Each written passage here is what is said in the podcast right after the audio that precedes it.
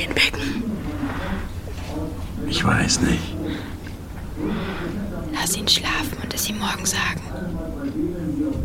Ist vielleicht besser so. Oh, was wird denn da wohl am nächsten Morgen verraten? So viel können wir schon mal sagen, in Drübenland geht es um den kleinen Marco aus Ostberlin. Für diesen und weitere Kurzfilme könnt ihr euch heute die Nacht um die Ohren schlagen. Es ist Montag, der 18. Mai. Hallo und herzlich willkommen. Was läuft heute? Online- und Videostreams, TV-Programm und Dokus. Empfohlen vom Podcast Radio Detektor FM.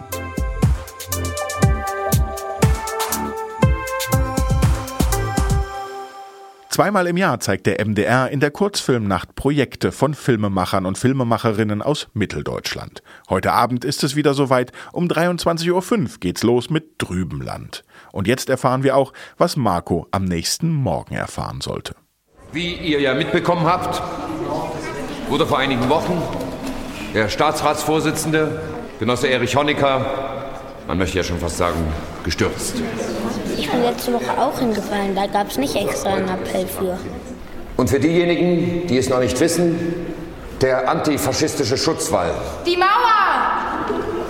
Ja, die sogenannte Mauer scheint gefallen.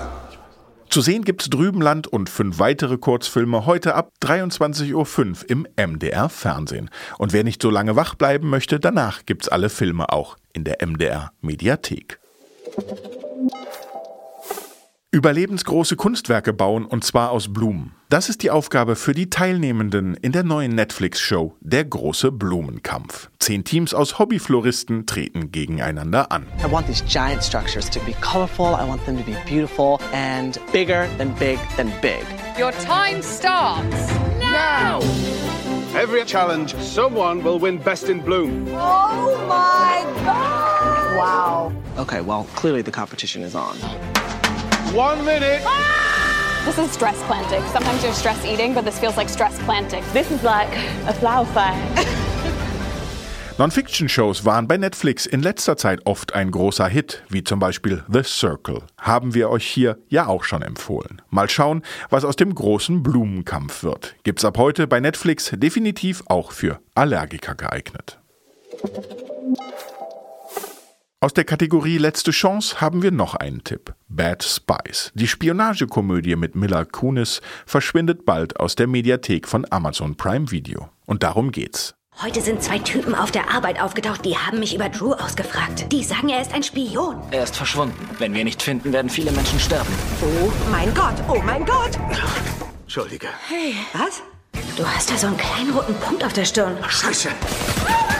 Was hat er gesagt, sollen wir tun? Versteck diesen Stick. Wir treffen ihn in einem Café in Wien. Aha, und was sollen wir da? Wir sollen nach Europa, um uns von irgendwelchen Leuten töten zu lassen? Willst du sterben, ohne auch nur einmal in Europa gewesen zu sein? Oder willst du in Europa sterben, aber dafür warst du wenigstens mal in Europa?